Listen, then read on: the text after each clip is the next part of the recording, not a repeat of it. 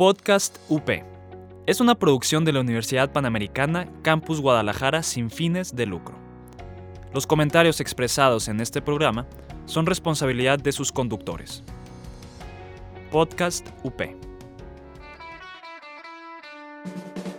Estás escuchando Podcast UP. Encuéntranos en Facebook como Multimedia UP.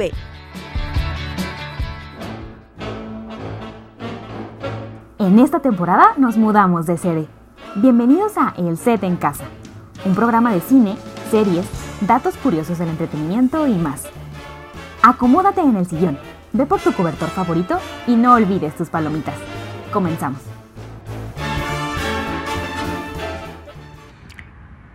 No sé qué voy a hacer con mi vida, pero sí sé que voy a vivir cada minuto de ella. Es la frase con la que comenzamos mencionada en la película Soul de Disney Pixar. Sean todos bienvenidos al set, soy Carlos Laureano y me encuentro acompañado por... Sofía Santana. Así es, y bueno, Yasmin hoy nos encuentra ahorita, eh, está peleando con un oso, un oso mutante O con los con rayos láser ahí, ¿no? Exacto. Ah, sí, sí, sí, sí, se encuentra con los titanes, ajá, exactamente. Y bueno, pues comenzamos con este primer bloque que son los estrenos, pero bueno, aquí nos vamos a concentrar porque, bueno, algunos no saben, este, la próxima semana se viene, creo que una de las premiaciones más importantes en la industria del cine, que son los Oscars. Exacto, oh por Dios. Sí, ¿no? Ya, qué rápido, ¿no? Ya, este, aunque A mí se me hicieron súper tardados. Sí, sí, sí, sí. De hecho, o sea, se tardaron bastante, este, pues, Sí. cabe mencionar. El año pasado sí tuvimos Oscars, ¿verdad? Sí, porque fue cuando estuvo el Joe. Sí, fue cuando ganó. Sí, Ajá, cuando ganó sí, Parasite. sí, sí, eh, Joker y todo eso. Sí, tienes toda la razón. Pero bueno, este, vamos a hablar de los estrenos que tuvimos estas semanas pasadas, este, todos esos días que no tuvimos programa. Y bueno, uno de esos es Judas y el Mesías Negro. Sí, ¿verdad? Sí se llama así. Sí. Sí, exacto. Esta es una de las películas pues nominadas para los Oscars en las categorías de este guion, este creo que es original. Este Sí, tiene bastantes nominaciones. ah, sí, está pues también en actuaciones de reparto. Los dos pues son los protagonistas, pero los pusieron en actuación de reparto. Ambos están en Este, reparto. los están nominados. Sí, se me hizo muy raro, pero así aparecen en la página y en las nominaciones. Este. Qué raro. Sea, Pues yo creo que es porque ambos tienen el mismo peso en la película, pero a mí se me hubiera hecho más lógico como que entonces que hubieran sido, pues, o sea, los actores principales, pues, pero, pero los pusieron en actuación de reparto. Y también está nominada en fotografía y a mejor película, claramente. Y no, Sí, sí. y no me acuerdo cuál otra. Sí, tiene como las nominaciones más fuertes, ¿no? Sí, es- Exacto. Y bueno, para mm, platicarles más o menos un poquito de esta película, trata de la historia de este. mm, Bueno. eh, Fred Hampton, Fred. que fue como este líder de este partido llamado el Partido de las Panteras Negras, que pues básicamente estuvo como muy activo en los 60s, este 70s, cuando fue toda esta parte de la lucha por los derechos civiles de los negros y todo. Este, de hecho fue ocurrió todo esto como después de los asesinatos de de ah, de Martin Luther King, por ejemplo. y pues básicamente es la historia de Bill O'Neill, que es como este que un ladrón que contrata la policía para que se meta dentro del partido y pues obtenga información como el espía ujú. Este y tratar de pues tirar el movimiento Sí, exacto. básicamente Sí, básicamente es eso. O sea, está padre también eh, cómo representan a, a este J. J. Edgar Hoover. Sí, sí, sí, así se llama. Este, no me acuerdo, este, el que era el jefe del FBI. Este, que lo ponen así. Sí, creo que sí. Interpretado por Martin Sheen, así que lo ponen así súper histérico, así, no, la verdad no, sé si él habrá sido así, este, todo mórbido, así, sí que siempre está gritando y es como un patriarca, siempre medio, y lo tratan así como si fuera un rey, o sea, la forma en cómo representan a los, este, a los del FBI como si fueran los villanos. O sea, está bastante padre porque sí los ponen así, los odias, pues, o sea. Y también creo que la actuación de este Fred Hampton, que es Daniel Kaluuya. Ah, Daniel Kaluuya. Kaluuya, ajá, exactamente, que si no le suena el nombre, este, vean Get Out, este, o vean Black Mirror. Exacto. Ajá, exactamente. Y creo que la actuación de él, o sea, como Fred Hampton, es bastante buena. Ya hemos visto que en premiaciones pasadas él es el que ha arrasado siempre como en esta categoría de actor de reparto. Sí, no, de hecho yo creo que entre los dos digo la actuación de de Kaluuya. Lekis. Ah, la Kate. La, No, la Kate. Exacto. También es bastante fuerte, pero sí Kaluuya, la verdad, raza. O sea, al final de la película te muestran como este extracto, video de la vida real de Fred Hampton, y ves cómo habla, y después recuerdas lo que, el discurso que también dio en la película, interpretado por Daniel Kaluuya, pues. Y suenan casi idénticos, o sea, es bastante impresionante el trabajo que hizo para interpretar a este personaje de la vida real, pues. Sí, exactamente. Tal vez eh, el personaje de William O'Neill este, podría tener un poco de más peso, no sé, o sea, este, a lo mejor era un personaje muchísimo más interesante que el de Fred Hampton, no sé yo, este, tal vez estoy hablando de más, pero sí, este, pero sí Daniel Kaluuya sí se roba totalmente las atenciones y todos los aplausos, o sea, lo hace bastante bien y pues no dudo la verdad que se lleve la estatuilla en la noche. Sí, la verdad es que sí es una actuación muy fuerte. Este, no lo duraría, la verdad. Y pues también la fotografía es bastante buena y el guion es muy sólido. Digo, no, este, no he visto tanto de las demás películas, pues no he visto todas, como para decirte si es como el más fuerte. Pero creo que sí es un muy buen competidor, pues. Sí, este, otro creo que también que es muy buen competidor, que está disponible en Amazon Prime, por cierto, es Sound of Metal o El Sonido del Metal, que nos narra, narra la historia de este baterista que se empieza a quedar sordo y entra como a esta comunidad de sordomudos que le enseñan como a hablar con señas y todo eso, pero como que él empieza a evolucionar, pero está como tan metido de querer volver a, a la música y todo eso, que empieza como a, a rechazar a todo eso y empieza a ponerse mucho a la defensiva y termina haciéndose una operación que incluso lo termina dejando peor de como estaba. Pues sí, de hecho, la verdad es que esta película es bastante interesante. Yo iba con la idea de que iba a ser más tipo Whiplash, pues en el sentido que iba a haber más cosas de batería. Este, pero terminó muy sorprendida, me gustó mucho como el desenlace. Este, la escena final a mí me encantó. Y la, esta película siento que sobre todo las que definitivamente se debería llevar son las de sonido. Las dos categorías de, o sea, diseño sonoro y este mezcla de sonido. Es una joya verdadera de sonido. O sea, como no tiene música la película, entonces todo el rato estás escuchando los sonidos de la película, estás como siempre atenta a ellos. Y después siempre hay partes como que te empiezan a, a bloquear el sonido para tener como esta experiencia, o sea, como cómo escuchan las personas que van perdiendo pues el oído, pues, y está bastante interesante y la verdad es que me gustó mucho esa parte. Creo que sí ganaría por esas categorías, pues. Sí, totalmente la tienen súper cantada ya esas categorías, este, y también fíjate que la actuación de este Riz Ahmed que hace a este personaje que se empieza a quedar sordo, a este baterista, lo hace bastante bien, fíjate. No, Sí. no creo que se lleve el premio, pero sí hace muy buen trabajo, la verdad. Sí, la neta sí se merece la nominación. Sí, sí, totalmente. Y sí se lleva. No, no es una película a la que yo le daría el premio de mejor película o mejor director, pero. Y es una película que de hecho me sorprendió que estuviera nominada, pero sí es una película que digo, ah, qué padre que la hayan nominado. De hecho, no me sorprende tanto como cuando nominaron, no sé, Bohemian Rhapsody, la historia de Freddie Mercury o algo así para los Oscars. Sí, no, es una nominación que yo sí justifico, la verdad. Ah, Sí, no. A pesar de todo.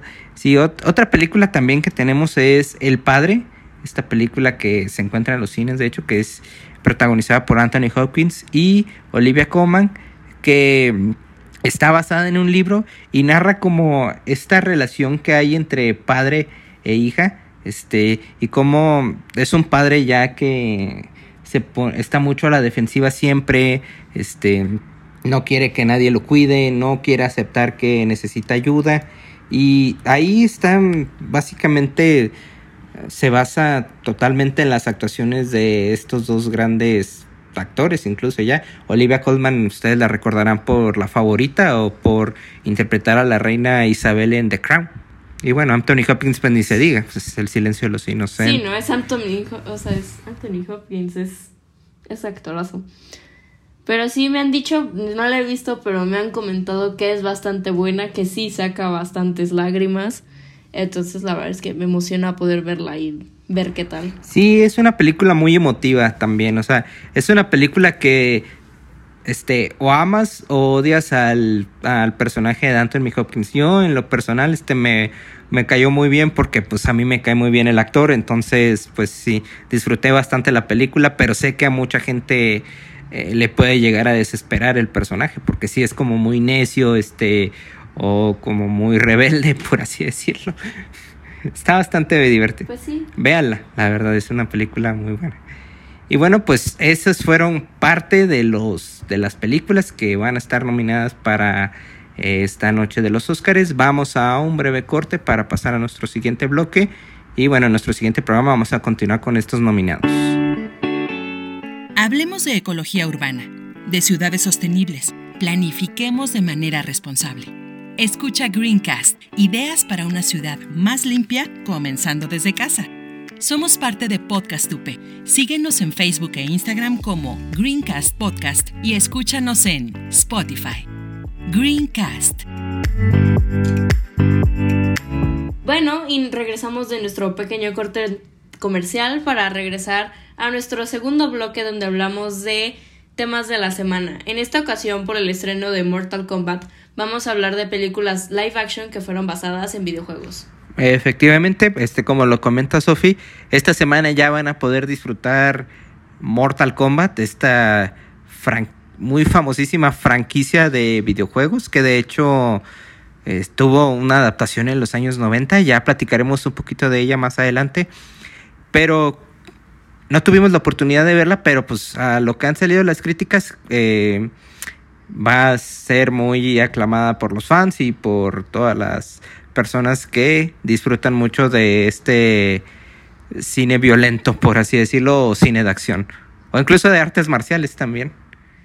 Sí, exacto. la verdad es que las artes marciales son muy padres. Sí. Y Mortal Kombat lo tiene como súper bien logrado. Sí, sí, sí. Y bueno, pues ya pasando este a, a las películas, este, ¿por qué no hablamos de la primerista de Mortal Kombat. Este, no sé si tú la viste, Sofi, o no, pero bueno, es una película muy mala, la verdad. O sea, es, sí, no, yo nunca la llegué a ver, la verdad. Mira, yo recuerdo haberla visto en el Canal 5 junto con la película de Street Fighter. Street Fighter, que es otra también de las franquicias de pelea que de hecho estaba compitiendo este, en sus tiempos con Mortal Kombat, solo que pues, eran muy diferentes. En este caso también, este, recuerdo haberlos visto en el Canal 5 en esos anuncios de Cine 5 y todo eso, así, de que, de, que Mortal Kombat y Street Fighter con Jean-Claude Van Damme y todo eso. Ambas películas muy malas, la verdad, o sea, súper aburridas, así, una trama eh, súper cliché, así, súper, este, no, no, no, la verdad, este, recuerdo muy poco de ellas, pero era muy pequeño y recuerdo que eran como como muy absurdas, así de, oh, sí, no, tenemos que desactivar la bomba en 30 segundos, porque sería... pero aparte, no, sí, y los efectos así súper malos, mal actuados, y no. Tipo Power Rangers. Ajá, era como las épocas de los, de los Power Rangers y todo eso, o sea, mm, no, no, no, horrible, la verdad, este... No, no, no, no había, no hay mucho que decir de estas dos películas, más que son dos películas que la verdad eh, la sacaron de dos franquicias que en realidad no, no puede sacarle mucha historia porque son simplemente peleas y dos personas que se pelean entre ellas y pues ya Y eso es todo el videojuego. Y eso es todo el videojuego, ajá. precisamente, o sea, ah, sí tienen un poco de historia ahí, pero pues no es una historia como para hacer una película de una hora y media o dos horas. Sí, no tienen tanto como lo que le llaman el lore, ¿no? De que todo este universo o como toda esta historia o profundidad de mundo y así. Como que es muy básico pues lo que tienen. Exactamente. En cambio, eh, la franquicia de Resident Evil sí es una franquicia a la que se le ha sacado mucho jugo y a la que se le puede sacar mucho jugo. Eh, sus adaptaciones empezaron en los años 2001, 2002, más o menos, si no me equivoco, que son protagonizadas por Mila Jovovich y terminaron ya de hacer como 6, 7 partes, ya como por el año 2014, ¿sí? Si no me equivoco. Y bueno, se tiene planeada hacer... Sí, creo que sí. sí Netflix tiene planeada, de hecho, hacer otra adaptación. Este, creo que esas películas van de mal en peor, la verdad, este. No sé si tú. De esas veces que es como, ya, dejen, déjenla morir. Hay franquicias que ya es como, déjenla morir, por favor, déjenla descansar en paz. Sí, exacto. No sé si tú llegaste a ver alguna o te platicaron de alguna. Creo que yo llegué a ver pedazos de una, pero la verdad es que como no soy mucho de ver ese tipo de películas, pues he visto bastante, o sea, muy pocas. No, y la verdad es que no conocía los videojuegos, entonces nunca me llamó la atención, la verdad. Sí, los videojuegos. Pero sí. Ah, oh, perdón. O sea, sí sabía que era como súper aclamado por los fans, pues sí, como que mucha gente le emocionaba Resident Evil. Sí, creo que los juegos, este, al igual que las películas, o sea, eh, fueron decayendo también un poco. O sea, creo que los primeros cuatro o cinco entregas son muy buenas, la verdad. Aparte, ya como a partir del quinto juego ya empiezan a bajar porque eh, se le quita como este modo ya de sobrevivir al horror y ya más bien es como pues ahí de aniquilar zombies o infectados ya ni siquiera eran zombies. Y lo mismo pasa con las películas o sea también de un momento de ser películas de terror pasaron a ser películas de acción con ya también unos mutantes muy raros que les aparecen manos hasta de donde no y todo muy raro, no sé, este como muy sacado todo de la manga, ¿no? Así como, ¿qué más podemos sacar? ¿Qué más podemos sacar? Sí, ajá, como, ah, mira, qué monstruo tan creativo, sí, mira, que le salga un ojo del pecho, no sé, algo de es como, neta, no, o sea, no, mejor, mejor no, sí, sigan con lo básico, que eso es lo que les salía bueno, en realidad. Sí. Y, pues sí. Y así como también tenemos de Resident Evil otro videojuego muy famoso y que creo que todavía tiene, este, sigue siendo muy famoso a pesar de los años y que le hicieron su adaptación fue Super Mario Bros. la película. Yo, ah, es que Mario, Mario es un clásico. Sí, es el creo que es uno de los padres, de los pioneros de los videojuegos. Este. Sí, exacto. Eh, lástima que su película sea tan mala, porque bueno, este. Cabe mencionar que la, o sea, la idea o sea, de Super Mario tiene bastante de dónde sacarlo. O sea, aunque suena muy alocado, o sea, creo que hemos visto más películas más alocadas. trata sobre un fontanero que entra como a este mundo subterráneo, el mundo champiñón, para rescatar a una princesa de un rey dragón. Sí, exacto. Aparte siento que es como la película ideal. O sea, bueno, dependiendo de qué tan oscura quieres, o sea, puedes hacerla como súper oscura, muy macabra, o sea, como que te da la opción para eso, también la puedes hacer como más infantil, pues para un público más chido, o sea, más chico, entonces creo que no sé, como que la franquicia siempre tiene como este potencial para que pueda ser disfrutada como que por tanto grandes como chicos, pues. Entonces siento que a lo mejor en las películas no lo supieron aprovechar. Y también pues a veces como siento que mi percepción pues de las películas siendo adaptadas de videojuegos, hay veces que es como muy difícil adaptarlas a películas. Sí, exactamente. Creo que el problema que tiene la película es que la trataron de hacer como muy muy real. O sea, por ejemplo, el rey Bowser o el rey Koopa es un humano. Este Yoshi, al que ustedes recordarán el dinosaurio amigo de Mario, es como un T-Rex ahí muy raro. Este, los Goombas o estas cositas a las que también son como gigantes súper raros, así. No, no, sé, o sea, tiene cosas así como muy extrañas que trataron como de quitarle todo lo caricaturesco o infantil, como tú dices, que tiene el videojuego. Y trataron de hacerlo como más este real, por así decirlo, sí, y como que eso ese fue el problema. Ya veremos este Illumination, que es la compañía de animación de Universal Studios, tiene planeada de hecho una película animada de Super Mario. Ay, pues ojalá la adapten bien porque la verdad es que sí, o sea, el problema con esa pasada, o sea, con la película pasada, pues yo creo que a lo mejor era un poco que no respetaron como el diseño original de los personajes. Siento que eso es como súper parte de la esencia de Mario, pues. Sí, no, Mario es... Entonces... sí, pero bueno, ya entrando a películas que yo considero que sí están muy bien adaptadas, este está Detective Pikachu, una película que está basada en los videojuegos de Pokémon. Ay, Pikachu, y yo siempre Pikachu es la cosa más tierna que existe en este planeta. No lo puedo negar. Sí, la verdad que sí. Y la película está está divertida, o sea, de verdad sí te introducen como a un universo donde sí existen los Pokémon y lo hacen bastante bien. O sea, la historia tal vez a lo mejor sí sea muy básica porque pues al final terminó siendo una película familiar.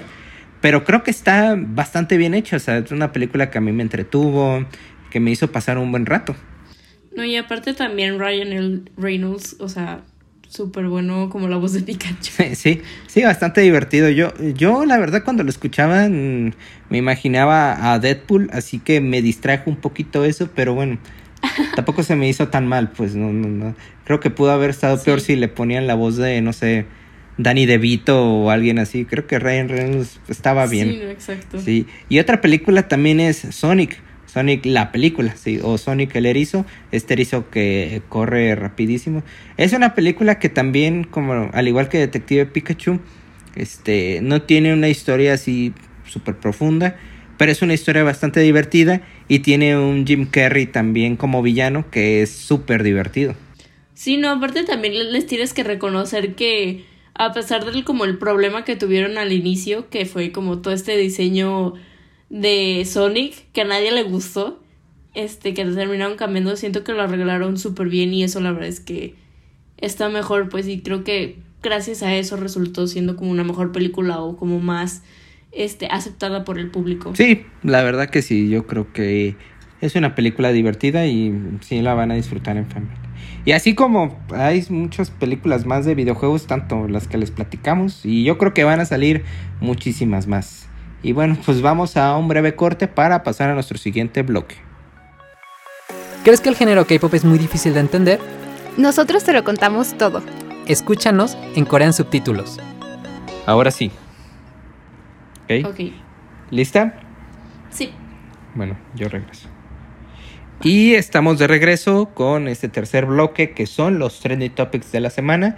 Eh, reunimos como las este, noticias más importantes que del mundo este de la televisión y el cine. Y bueno, Sofi, este, platícanos más o menos como de la noticia a ti que más te haya resultado más este, importante.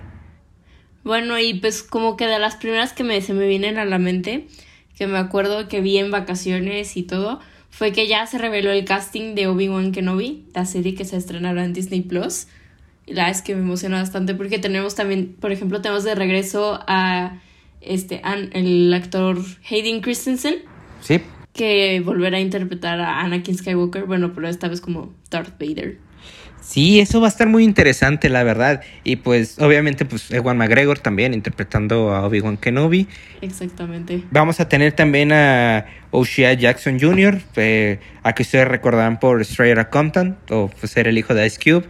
Este, a Kumail Nanjiani, a Joel Edgerton y a Seung Kang, y entre muchísimos más. O sea, creo que es un cast bastante mm, bueno y bastante variado. Este, y, pero pues el regreso de Ewan McGregor como Obi-Wan creo que eso es lo que más va a jalar. Y también de Hayden Christensen como Darth Vader.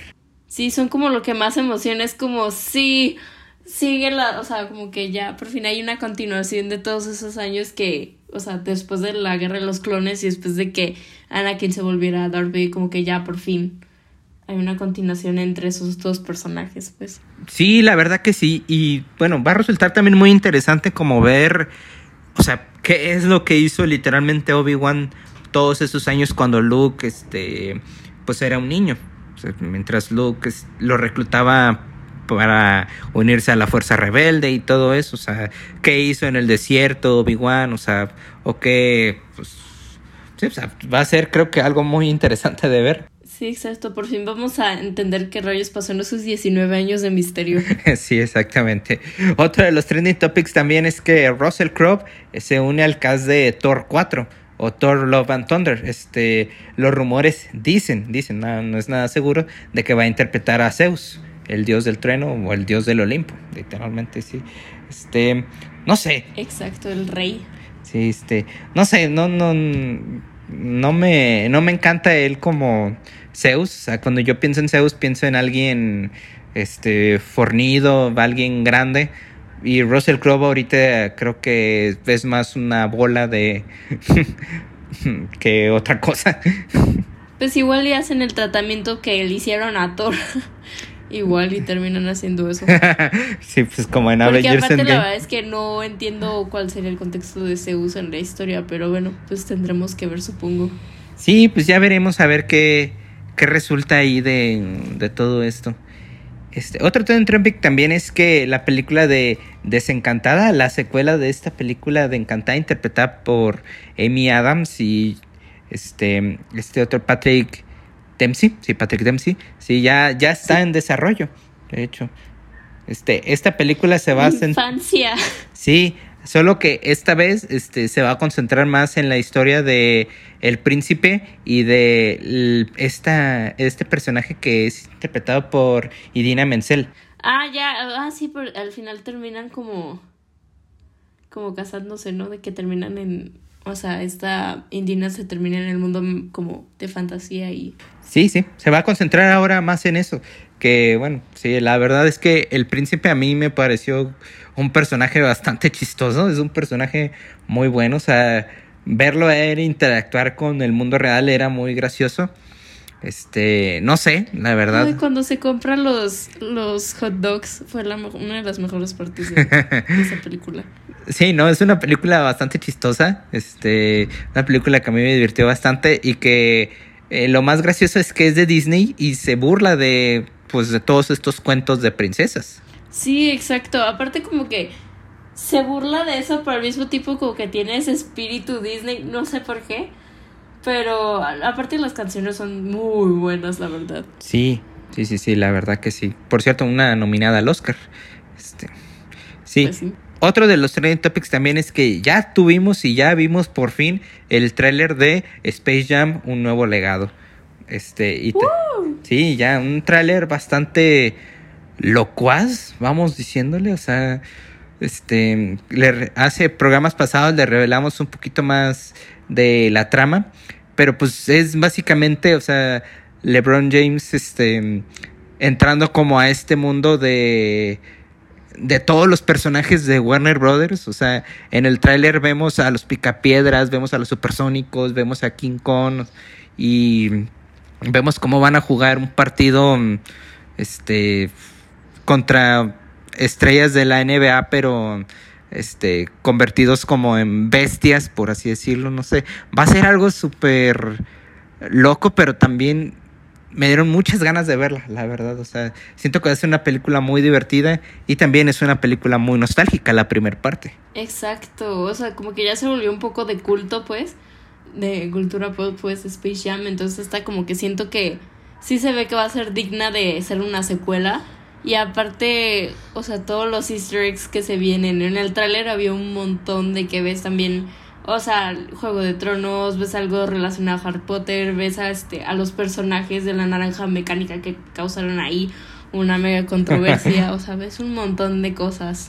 Sí, ¿no? O sea, va a ser algo, va a ser algo muy padre, la verdad. Yo tengo muchas ganas de verla, la verdad.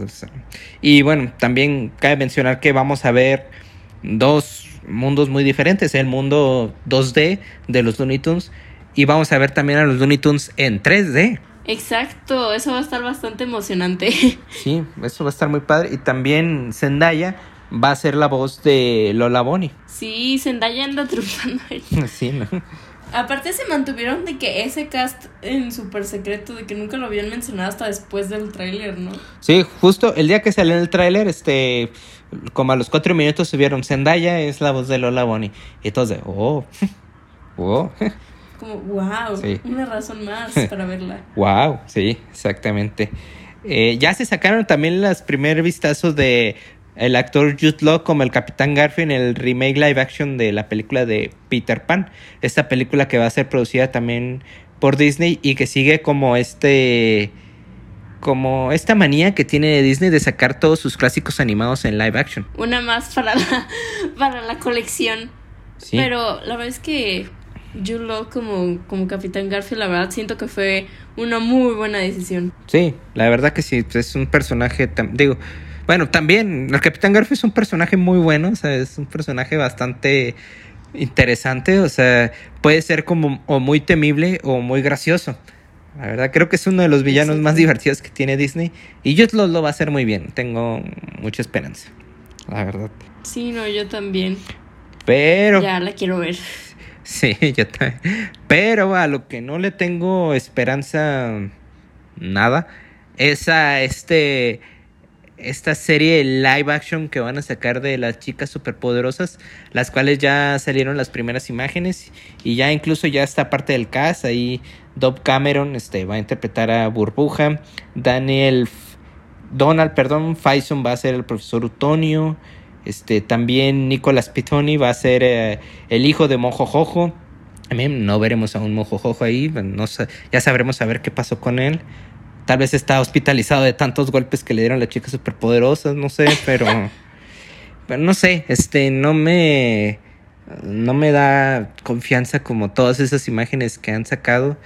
No sé, no Sí, no. A mí tampoco me diera confianza. Y aparte no sé por qué presiento que ahorita que mencionas que va a haber el hijo de Mojojo, no sé por qué tengo la sensación de que van a tratar de hacer un romance ahí. Sí, Que con alguna de las chicas superpoderosas. Sería muy raro, ¿no crees? O sea, con un simio, ahí este, una de las chicas. Yo creo que ahí más bien van a salir estos personajes de los chicos cocosos, o no me acuerdo cómo se llamaban, que eran como las Ah, contrapartes de las chicas, pero en hombres, y que eran malos, y que eran creados de hecho por Mojojojo. Yo creo que más bien ahí va a estar el interés romántico. Mmm, sí, cierto. Es que como. No me acuerdo, pero creo que vi una imagen de, o sea, del hijo de Mojojojo, pero no me acuerdo si era, si va a salir como humano o como simio. Si sale como humano estaría muy raro, pero no sé. O sea, esa parte sí no la sé. Sí, sería muy raro. Y bueno, pues hemos llegado al final de nuestro programa. Nos despedimos, no sin antes invitarlos que visiten nuestra página en Facebook, el set Podcast UP, y que nos busquen en Instagram como el set-up. Estén al pendientes en las plataformas de Spotify y iTunes y no se pierdan de la gran variedad de programas que tiene Podcast UP. Se despiden de ustedes Sofía Santana. y Carlos Laureano. Porque dicen que lo bueno nunca dura, el set ha llegado a su fin. Pero descuiden, la próxima semana regresamos con más información y datos curiosos para ustedes. Y si usted es de los que espera una escena post créditos, no la encontrará, no somos esa clase de podcast.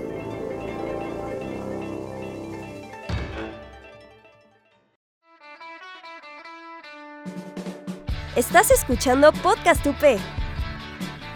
Encuéntranos en Facebook como Multimedia UP. Podcast UP.